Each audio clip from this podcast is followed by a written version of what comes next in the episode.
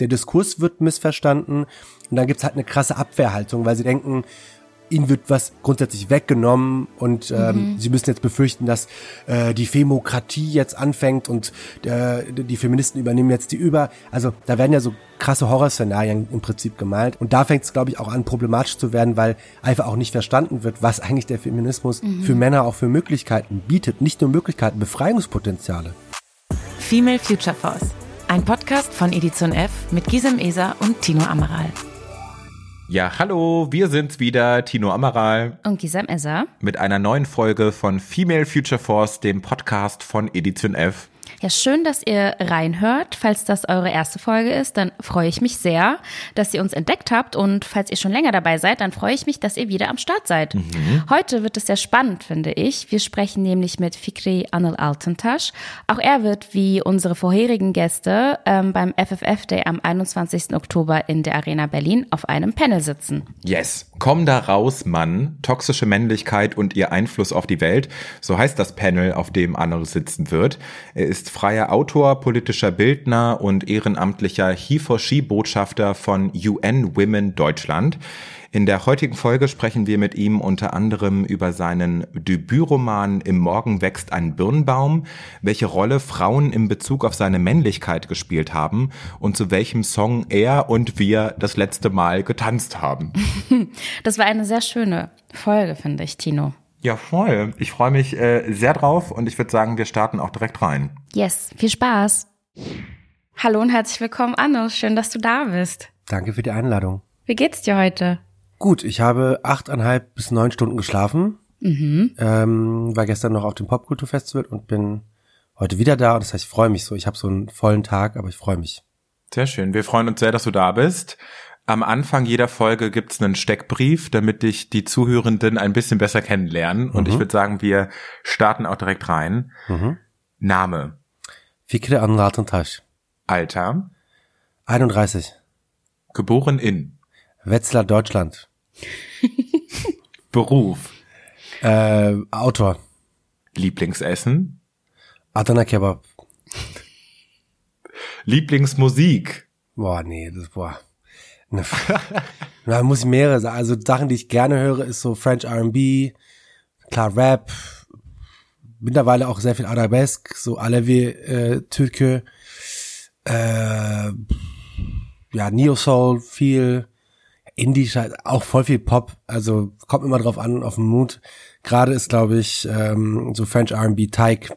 Ich kennt ihr Tyke oder genau, Tyke ist so ein französischer R&B-Sänger, den höre ich gerne. Mhm. Mhm. Sehr schön. Nice. Finde ich unnötig. Finde ich unnötig. Boah, weiß nicht, wie politisch jetzt sein sollte. Äh, ich finde die FDP an vielen Stellen unnötig. Mhm. Okay. Möchtest du es ausführen oder lassen wir es so stehen? Wir lassen es mal so stehen. Okay. Darf nie in der Hosen- oder Handtasche fehlen. Handcreme. Immer geschmeidiger Hände, der Mann. Ja, ja ist wichtig. Ich versuch's. Ja, ist wichtig. ähm, Anne, du hast vor paar Monaten dein erstes Buch rausgebracht. Am Morgen wächst ein Birnbaum.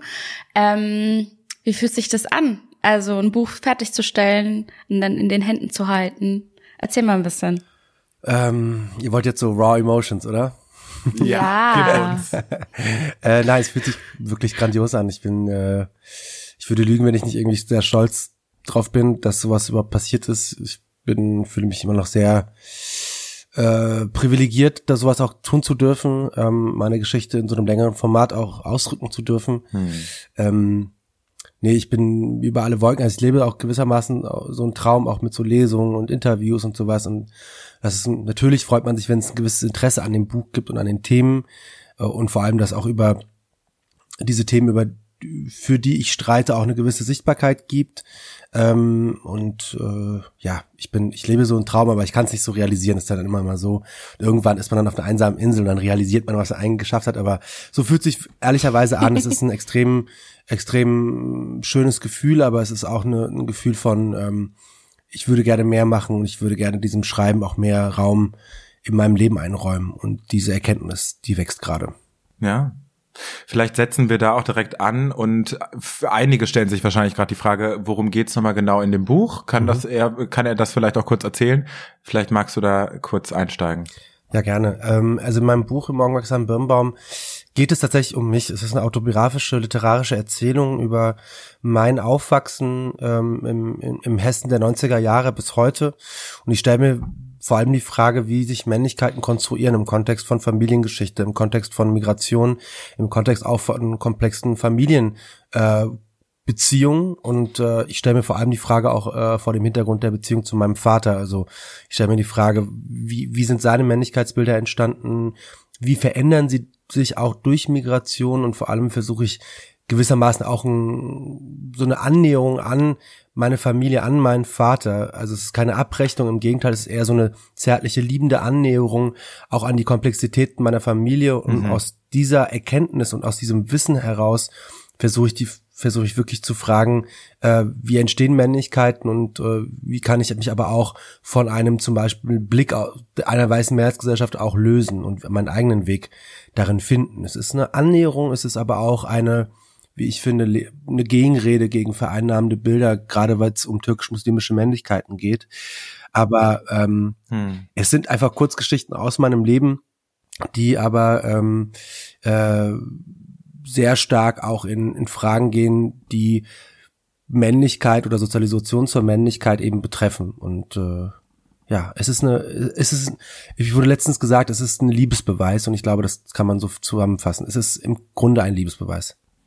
Du hast gerade schon erzählt, dass du auch auf Lesungen unterwegs bist. Wie, wie sehen so die Reaktionen aus? Äh, sehr schön. Ich glaube, diese Lesungen sind äh, mit das Wichtigste für mich und auch da, wo ich merke, weil oftmals ist man ja auf Instagram in so einer Bubble und dann macht jeder irgendwas und hier und da und dann kriegt man nicht so die die raw Feelings, von denen wir auch gesprochen hatten, immer mit. Und äh, ich habe ähm, das große Glück und das große Privileg, dass ich äh, in, in meinen Lesungen, dass mir viele, vor allem auch Cis-Männer begegnen, die vor mir auch dann zum Beispiel ihre Geschichten teilen mit, mit ihrem Vater und dann daraus auch sich Fragen stellen, okay, wie kann ich auch eine Annäherung an meinen Vater bringen und wie kann ich vor allem auch da dadurch anfangen, auch Männlichkeit irgendwie überhaupt zu erkennen mhm. als ersten Schritt, um dann auch da weiter Fragen zu stellen, die auch zu, ähm, zu einer Veränderung führen. Und äh, ich hatte auch schon Situationen, wo einzelne dass Männer so vor mir geweint haben, vor dem, in einem großen Raum, wo viele Leute auch da waren. Also ich mit Wert mit viel, viel Liebe überschüttet, was ich, äh, was ex extrem großes Privileg ist.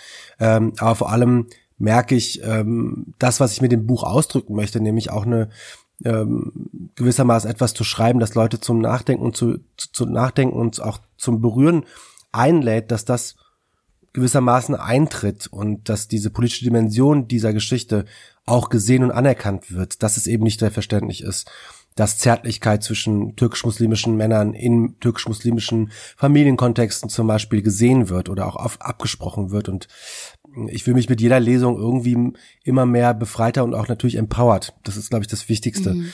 Ähm, von daher, klar, es gibt immer irgendwie Männerrechtler und sowas, die dann meinen, ich will, ich will Männlichkeit abschaffen und alles wird, das, das stimmt auch in einer gewissen Weise. Ähm, aber es ist vor allem, ich merke, es, es gibt einen großen Bedarf an Verletzlichkeit, es gibt einen großen Bedarf an Sensibilisierung und ähm, ich erreiche die Männer, die ich erreichen möchte. Zumindest will ich mir mhm. das ein, aber die Rückmeldungen ähm, sind sehr schön. Ich will nicht lügen. Ja, aber ich kann mir vorstellen, dass es auch viele Männer gibt, die sich vor dem Thema noch komplett verschließen, ne? Absolut, ähm, absolut. Und ich glaube, äh, für mich war es auch immer so eine spannende Frage zu, äh, ne, welchen Weg wähle ich eigentlich, um diese Leute zu, zu erreichen? Also geht man auf so einer politisch-analytischen Ebene, da werden dann da teilweise natürlich viele Begriffe äh, auch Komplexitäten dargestellt, die oftmals ein bisschen über dem Sensibilisierungsgrad liegen, glaube ich. Mhm. Und ähm, für mich war es immer schon auch sehr natürlich, weil wenn ich von den Leuten Verletzlichkeit und, und eine Zärtlichkeit erwarte, dann muss ich die auch für mich erstmal auch äh, versuchen, jeden Tag irgendwie zu kultivieren. Und das Buch versteht sich darin auch. Also, dass, dass ich in gewisser Weise natürlich ehrlich bin, aber diese Ehrlichkeit auch einen Zweck hat. Und ähm, ja. aber du hast absolut recht. Also es ist äh, da gibt's noch sehr viel, ähm, ich sag mal, diplomatisch Redebedarf, auf jeden Fall.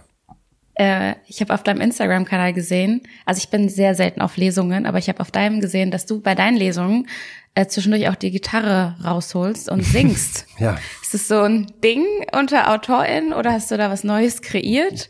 Mm. Erzähl mal. Ich fand es nee, irgendwie nee. sehr interessant.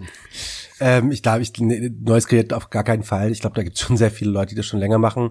Äh, das war für mich einfach eine, also ich komme ja eher aus der Musik. Ich habe früher sehr viel Musik gemacht und äh, das war so ein Versuch, das miteinander zu verknüpfen, äh, mhm. äh, weil es natürlich, da, also die Lieder, die ich spiele, sind ja irgendwie Lieder mein, meines Lebens. Klingt jetzt so, als ob ich jetzt irgendwie 70 Jahre alt wäre, aber es sind halt die Lieder, die mich äh, beeinflusst haben und in gewissen Texten, die ich geschrieben habe, auch gewissermaßen so ein Soundtrack waren. So mhm. und ähm, Deshalb für mich ist ist einfach nur auch eine Möglichkeit. So ich natürlich stehe auch gerne auf der Bühne und ich will, dass die Leute auch so ein ganzheitliches Bild auch von äh, davon bekommen. Und äh, ich habe mich immer so dagegen gewehrt, irgendwie so ein Buch zu schreiben, das Leute berührt. Aber mittlerweile denke ich mir so, hä, das ist doch darum, warum man Bücher schreibt, um Leute zu berühren. Und aber gleichzeitig habe ich einfach auch Lust, wieder so ein paar Cover zu spielen. So, das sind dann so Sachen wie äh, So Sick von Neo oder Placebo oder keine Ahnung was, ähm, yes. Efras oder sowas. Also so, Sachen, die ich einfach auch gerne Bock hab und die Leute sollen ja auch eine gute Zeit haben. So, weißt du, du kommst mhm. da hin, erst wird gelesen, puh, ganz komplex über Männlichkeit gesprochen und dann holt sich jeder einen Drink und dann sitzen wir uns hin und singen halt gemeinsam No Diggity oder sowas. Weißt du, also sowas auf entspannt. Klingt gut. Nee, voll die schöne Mischung, ja. Ähm, du bist aber ja nicht nur Autor, du machst auch noch andere Sachen. Magst du da auch noch einen kurzen Überblick geben? Ähm, ja, also genau, neben meiner schreibenden Tätigkeit ähm, oder die schreibende Tätigkeit ist, glaube ich, die Grundlage. Ähm, genau, versuche ich auch in Workshops oder auch in Vorträgen eben versuch, aus einer profeministischen, solidarischen Perspektive und Haltung heraus ähm, eben Männer zu erreichen, als halt Vorträge zu, zu Themen wie eben Konstruktion und Dekonstruktion von äh, türkisch-muslimischen Männlichkeiten. Da geht es viel auch um ähm, die Frage, wie werden eigentlich muslimische Männer in den Medien dargestellt und was hat das für eine Auswirkung auch auf Männlichkeitsbilder. Mhm. Ähm, über Allyship versuche ich das auch zu tun, teilweise auch über Antifeminismus, äh, über ne, Militarisierung und Männlichkeit, welchen Einfluss das hat. Also ich versuche auf einer breiten Ebene auf Themen aus, aufmerksam zu machen und vor allem eben auch äh, Männer dazu zu animieren, ähm, sich über diese Fragen auch äh, Gedanken zu machen. Und das mache ich im Rahmen in meiner Tätigkeit als C4She Deutschlandbotschafter von UN Women Deutschland. Mhm. Sehr cool. Mm, wir gehen jetzt auch schon mal so ein bisschen über in unser Female Future Force Day Thema. Ähm, mhm. Da bist du ja eingeladen und sitzt auf ja. dem Panel Komm da raus, Mann. Mhm. Ähm, toxische Männlichkeit und ihr Einfluss auf die Welt. Und heute reißen wir so ein bisschen das Thema an. Mhm. Ich habe mich so ähm, als Vorbereitung selber mal gefragt, was Männlichkeit für mich so bedeutet und muss sagen, äh, es fiel mir so ein bisschen schwer, beziehungsweise sind mir nur so Wörter wie Härte, Dominanz, Raum einnehmen irgendwie so sofort in den Kopf gekommen. Und ich dachte, ich spreche hier mit zwei Männern und frag mal hier in die Runde, was bedeutet denn Männlichkeit für euch ganz persönlich? Boah, also ich glaube, bei mir war es so, dass sich das extrem verändert hat über die Jahre. Ich bin schwul und ich glaube, als schwuler Junge auch nochmal groß zu werden, ist nochmal vielleicht anders, weil da immer wieder Thema war, du bist nicht männlich genug, lauf mhm. mal männlicher, wo man sich denkt, wie lauf, läuft denn Mann?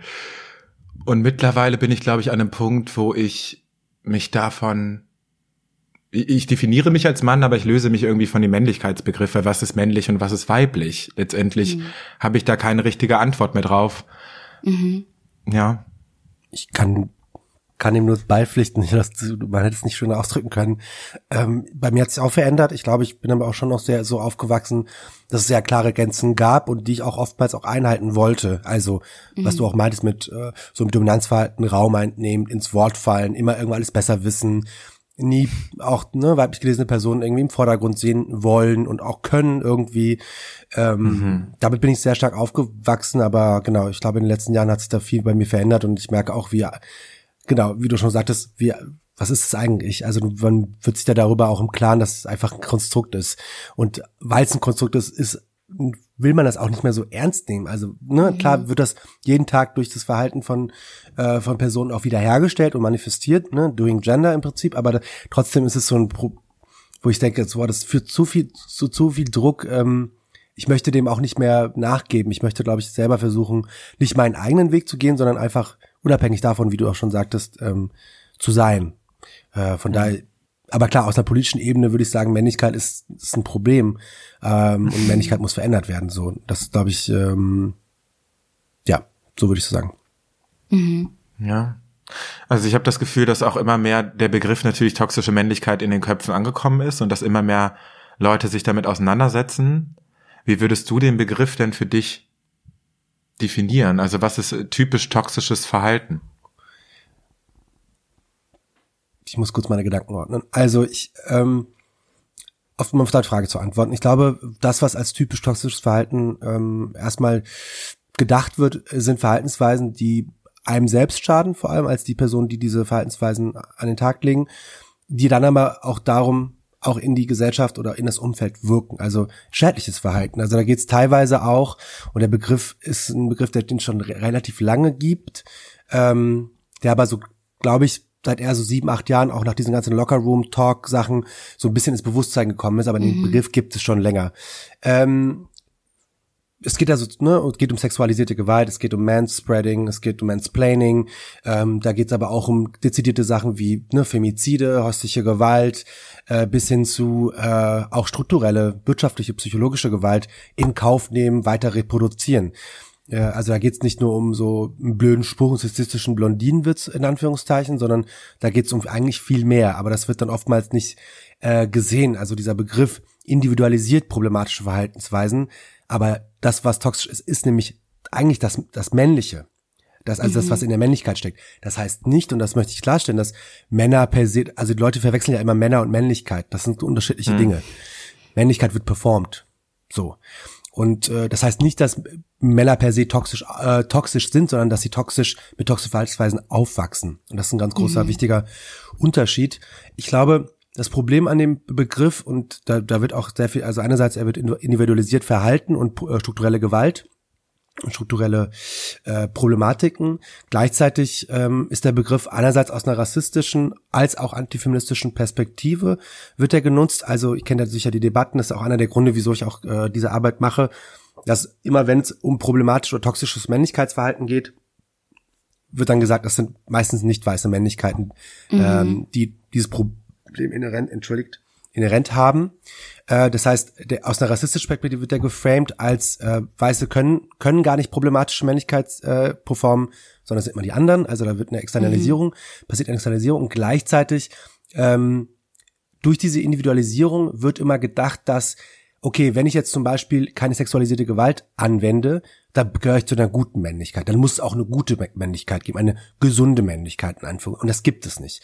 Männlichkeit ist mhm. immer auch mit Ungerechtigkeit, mit struktureller Gewalt verbunden in der Art und Weise, wenn man daran, daran festhält.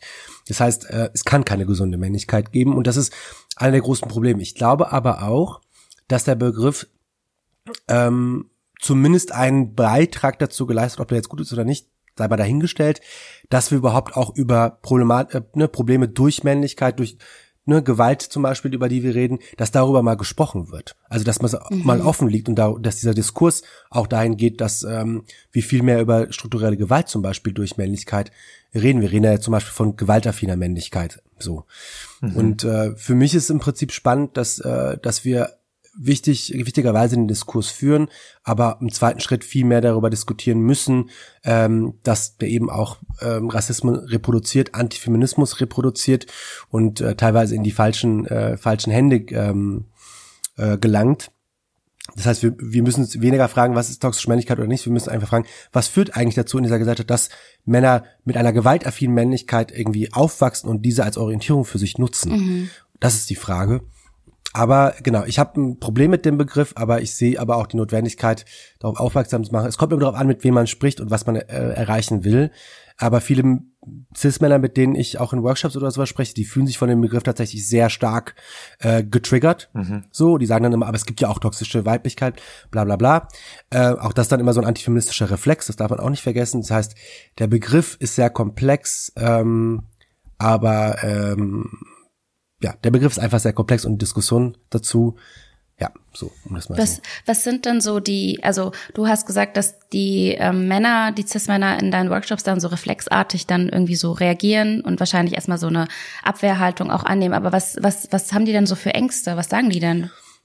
Also im, im, im Kern geht es um zwei Dinge. Das erste ist natürlich, dass sie sagen, ja, wir reden voll viel über toxische Männlichkeit, wir müssen aber auch über toxische Weiblichkeit reden. Und dann werden dann so mhm. Argumente, scheinheilige Argumente eingeführt, weil es eine toxische Männlichkeit gibt, muss es auch eine toxische Weiblichkeit geben, als ob die in der gleichen äh, Gewichtung mhm. stehen würden, als ob die unabhängig, ne, also da gibt's ja unterschiedliche äh, Machtasymmetrien, äh, was es angeht.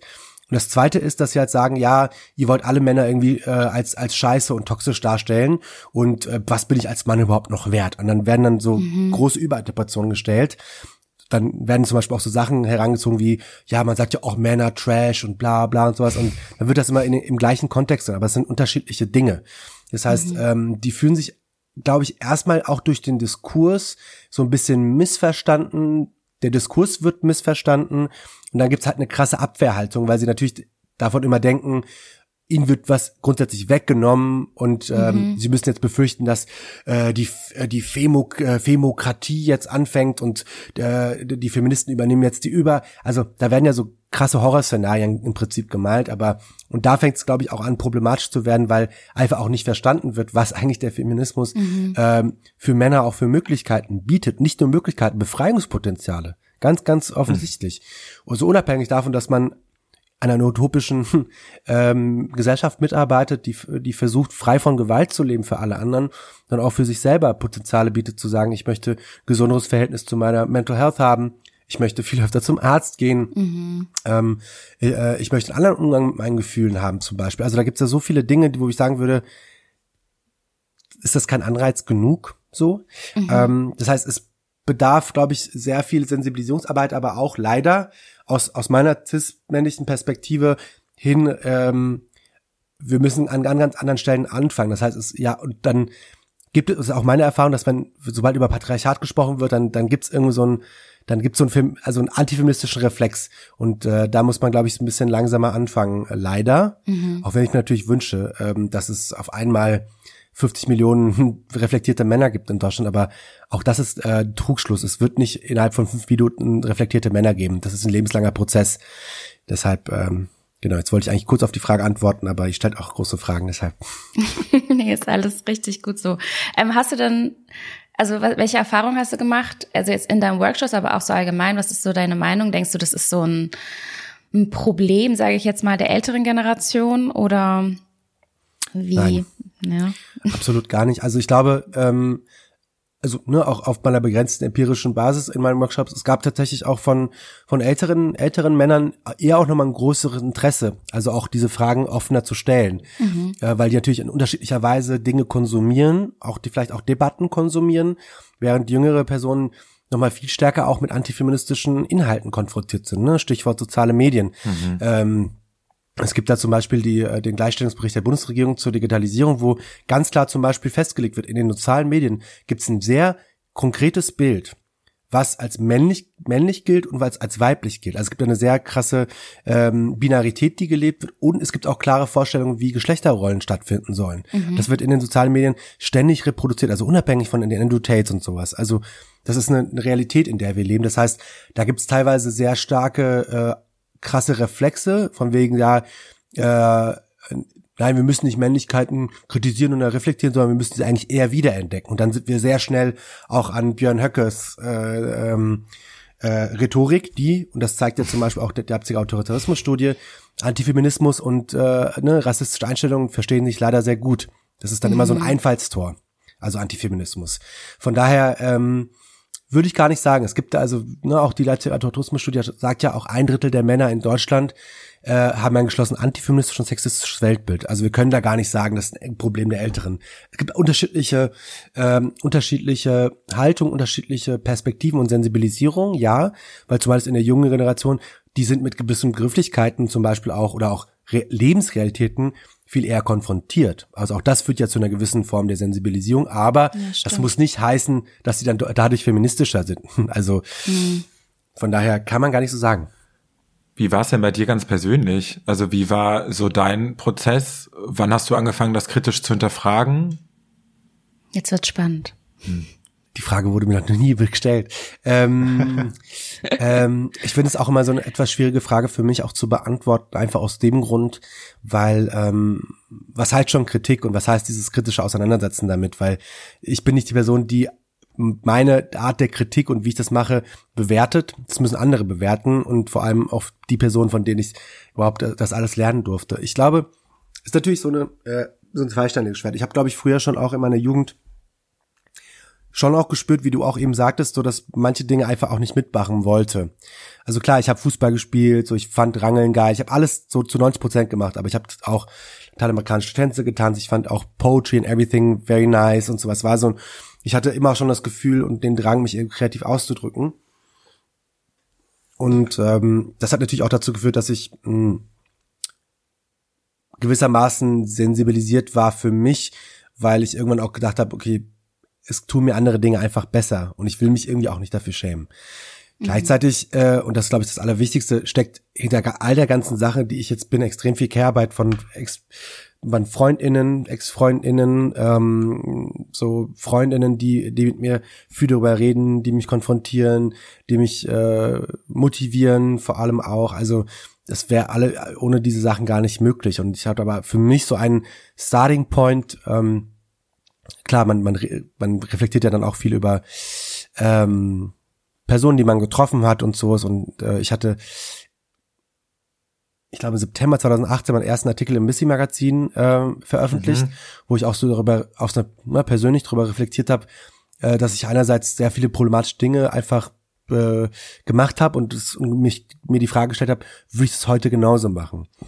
Und dann ging es einerseits darum, äh, also wenn so Sexismen reproduziert wurden und gleichzeitig habe ich auch gefragt, was was was was heißt denn zum Beispiel als als nicht weißer Körper in dieser Gesellschaft fetischisiert zu werden, exotisiert zu werden und das auch im Kontext von Männlichkeit äh, zu, zu stellen. Also ich habe da versucht, diese beiden Aspekte miteinander zu, ähm, zu verbinden. Und das war der, der, der Beginn des Schreibprozesses, der natürlich extrem viel in mir ausgelöst hat. Aber parallel und immer wieder ist da meine Freundin, sind da Freundinnen, ähm, die extrem viel Arbeit in mich investiert haben.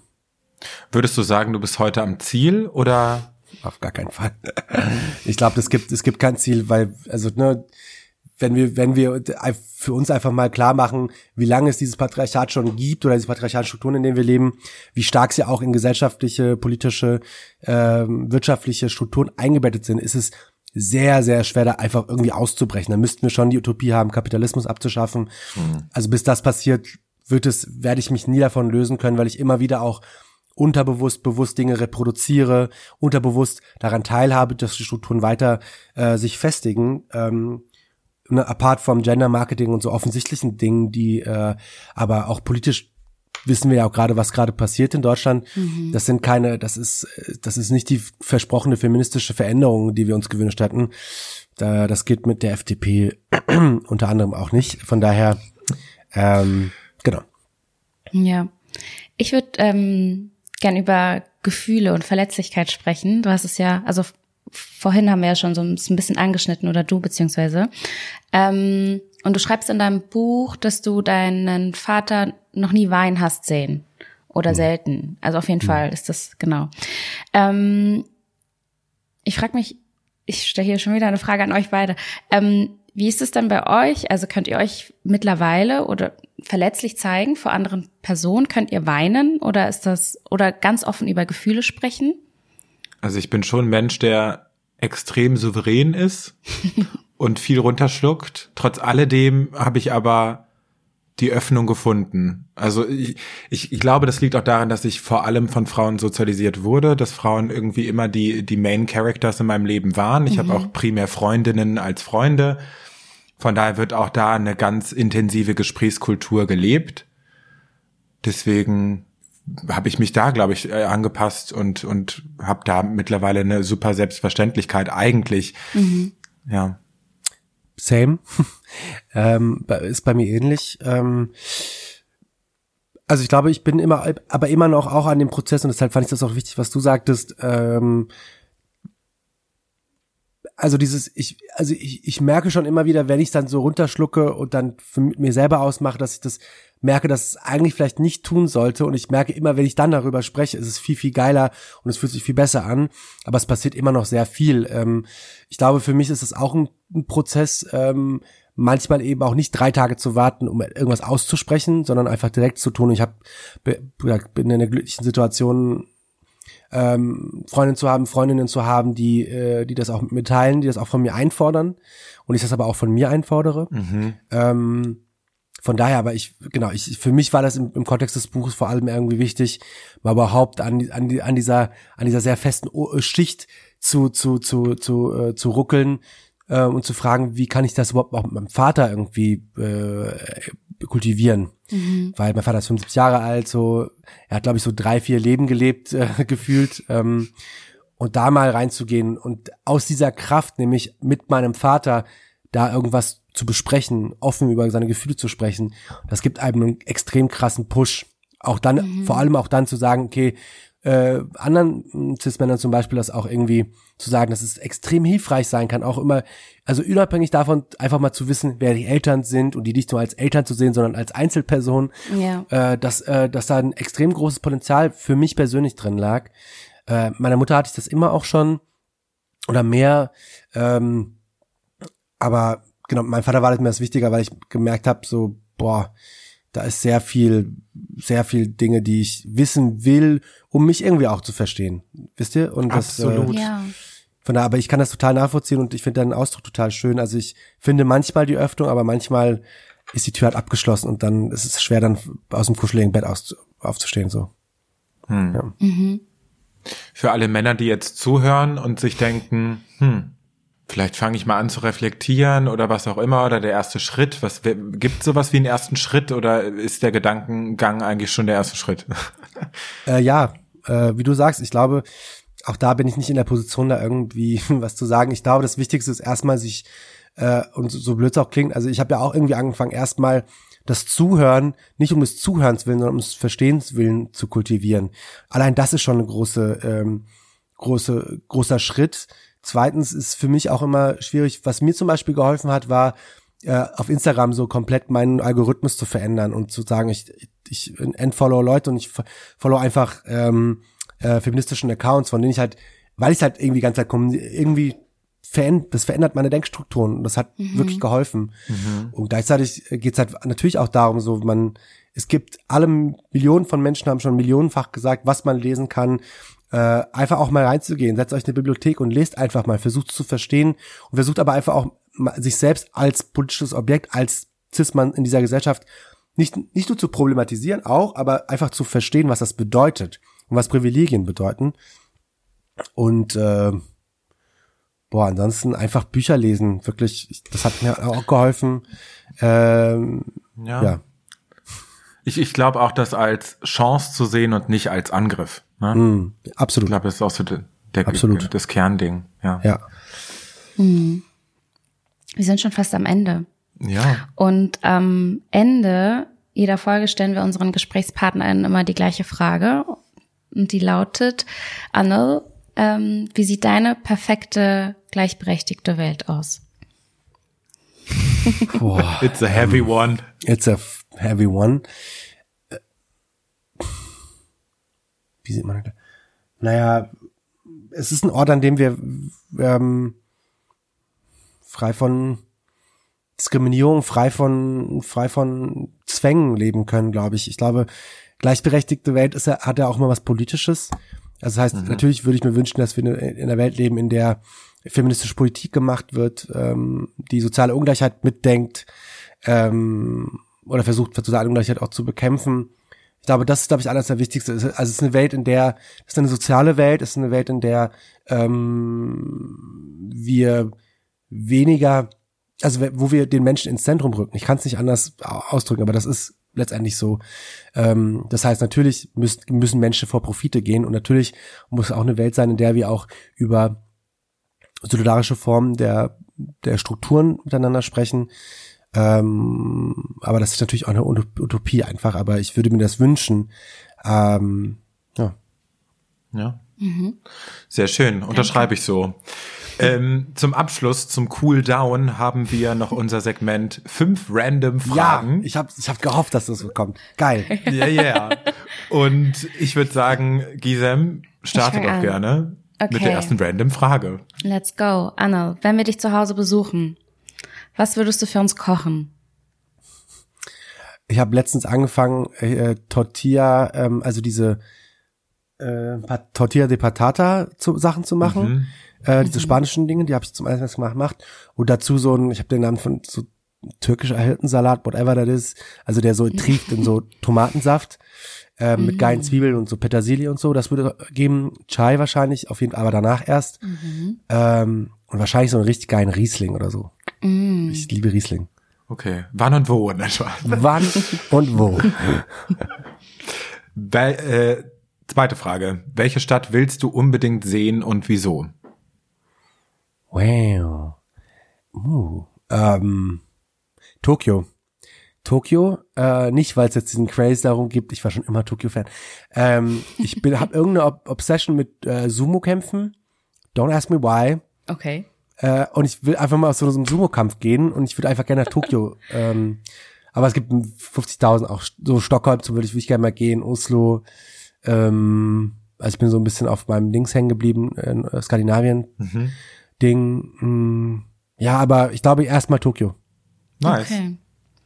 Ähm, wenn du eine Million im Lotto gewinnen würdest, dann Dann würde ich die Schulden meiner Eltern abbezahlen. Ähm, Zum großen Teil. Ähm, ich würde mir safe was Geiles gönnen, bin ich ehrlich. Wahrscheinlich ein E-Roller, weil ich so, e so diese E-Scooter-Sachen finde ich richtig geil. äh, ich würde auf jeden Fall ein sizable amount spenden, safe. Ähm, anlegen wahrscheinlich irgendwie, weil man es ja nie. Oder Anzahlung für Wohnung in Berlin, we don't know what's, what's going on. Oder ich kaufe mir halt 50.000 Häuser in der Türkei, aber it's not that, nein, Spaß, aber ähm, wie gesagt, du brauchst gar nicht zu lachen. ähm, und genau. die Million was- ist schon verbraucht. ja, ja, Also ja, ist schon- wirklich. Was? Hey? Okay, ja, habt recht, okay. Ey, es geht schon Haus, äh, Haus in Berlin kaufen, da bist du schon. Anzahlung, also eine Wohnung. Anzahlung. Ans, ach, Anzahlung, okay. Aber ist mittlerweile auch wahrscheinlich schon so 80, 100.000 Euro. Ja, ja, kommt halt auf die Wohnung drauf an, aber so mit einer halben Mille bist du schon gut dabei, glaube ich. Boah, ich glaube damit mal. Leider. Aber ja. Ja, weiter. Ähm, worauf achtest du, wenn du jemanden, wenn du jemanden zum ersten Mal begegnest? Worauf ich achte. Ja. Worauf Hm. hast du jetzt bei uns äh, geachtet? Style. Style. Da ihr ergänzt Gott. euch gut mit so Orange und Blau. Das ist irgendwie. Ja, wir sind heute sehr farblich. Äh, Ja, ja, stimmt. finde ich cool. Ja, Nee, ihr, ähm, die, die Zuhörerinnen sehen uns ja nicht, aber Ja, äh, stimmt, wir, das wir können sagen, ich bin hier in Blau, in so einem blau-weißem Kleid. Tino hat so ein, was ist das, orange? Ein or orangenes Hemd. Orangenes Hemd an. Ja. Ja. Der Herbst hat schon gestartet, mein ja, Gott. Auf jeden, ne? auf, auf, jeden, Ja. auf jeden. Na, ich glaube immer so, also wenn, ich, ich finde immer so schön, wenn Leute einem, einem so positiv begegnen und irgendwie auch Lust auf eine Begegnung haben, das, dann habe ich, dann bin ich so 10.000 Mal mehr positively wired einfach. Ähm, Mhm. Aber ich ging jetzt sowieso stark davon aus, dass ein angenehmes Gespräch wird. Von daher ähm, hatte ich auch keine Bedenken. Sehr gut. So, und last but not least, welche Frage hätten wir dir heute stellen sollen? ähm, zu welchem Song hast du das letzte Mal so richtig getanzt? Und? Aber, da, aber darf ich euch diese Frage stellen? Also jetzt mal so reverse. Klar. Zu welchem Song? Also zu Hause oder im Club? Oder Also sind wir ich alt zum nicht- Club? Ja, Wir sind zu ich alt, gehe ne? nicht mehr, in, ich gehe nicht, also ich gehe nicht in Clubs, Tino schon. Wir hatten Ja. dieses Gespräch letztens schon. Ich bin voll die Oma und er ist voll die Partymaus. Aber ähm, ich war auf einer Hochzeit vor zwei Wochen äh, von meiner Cousine und da habe ich zu türkischer Musik ganz schön viel getanzt. Welcher Ist geil. So türkische Hochzeitsmusik halt. Be precise. Edikdalı, Ach so, Edikdalı ja, und so. Okay, ja, okay. So ja, das kann ich, ja, finde ich gut. Mhm. Und du, ich liebe den Song aktuell Vamos a bailar von Paola und Chiara. Das war ein riesiger Hit in den Nullerjahren und ich habe ihn Ah. neu entdeckt. Vamos a bailar, esta nueva Nee, aber der wird geremixed jetzt, ne? Kann das sein? Wie gefühlt gerade alles? Ja, ja, stimmt, stimmt. Nee, genau, das ist äh, so mein Song gerade. Okay, okay. Ja, du musst auch noch die Frage beantworten. Ähm, ich hänge gerade ab, ich habe den, ähm, für den einfach richtig geil, einfach, der, der ist so richtig gute Laune. Ähm, der, der Rush-Song von Traven Dings, ich habe den Namen vergessen. Troy Sivan. Ja, genau. Dieses I feel the rush, addicted you, der ist geil. Den höre ich gerade. Mega. Ja. Sehr nice. gut. Das war ein schöner Abschluss. Ähm, Ja. Vielen Dank, Anne. Schön, dass du dir die Zeit genommen Danke. hast. War ein sehr schönes Gespräch. Danke euch. Ähm, auch mit dir, Tino. Wie immer. Ja. Auch mit dir, Tino. Auch mit mir. Da freue ich mich, dass es auch mit mir ganz nett war. Und wir freuen uns natürlich riesig auf dich auch beim FFF Day Ja. und äh, da auch mal in Real Life zu treffen. Ja. Und so viel dazu. Genau. Super. Vielen Dank fürs Zuhören. Und falls ihr weitere Folgen vom Female Future Force Podcast hören wollt, dann einfach jeden Mittwoch reinhören oder abonnieren, wie ihr möchtet. Und bis dann, seid lieb, zeigt euch verletzlich, Yes. öffnet euch und ja, ciao. Macht's gut. Ciao, ciao. Du träumst von einer gleichberechtigten Zukunft? Wir auch. 24 Panels auf drei Bühnen, 16 Masterclasses, Live-Podcasts, Career Launches, Networking und vieles mehr. Der Female Future Force Day 2023 geht am 21. Oktober in der Arena Berlin mit dem Leitsatz The Future is Equal in die vierte Runde. Sichere dir jetzt ein Ticket, wenn auch du gemeinsam mit uns einen Tag voller Impulse, Inspiration und Zukunftsvisionen erleben und gestalten möchtest. Alle Infos dazu findest du in den Show Notes und unter fffday.com. Female Future Force ist eine Produktion von Funke. Produktion und Redaktion Gisem Esser und Tino Amaral. Sounddesign, Ton und Schnitt Tino Amaral.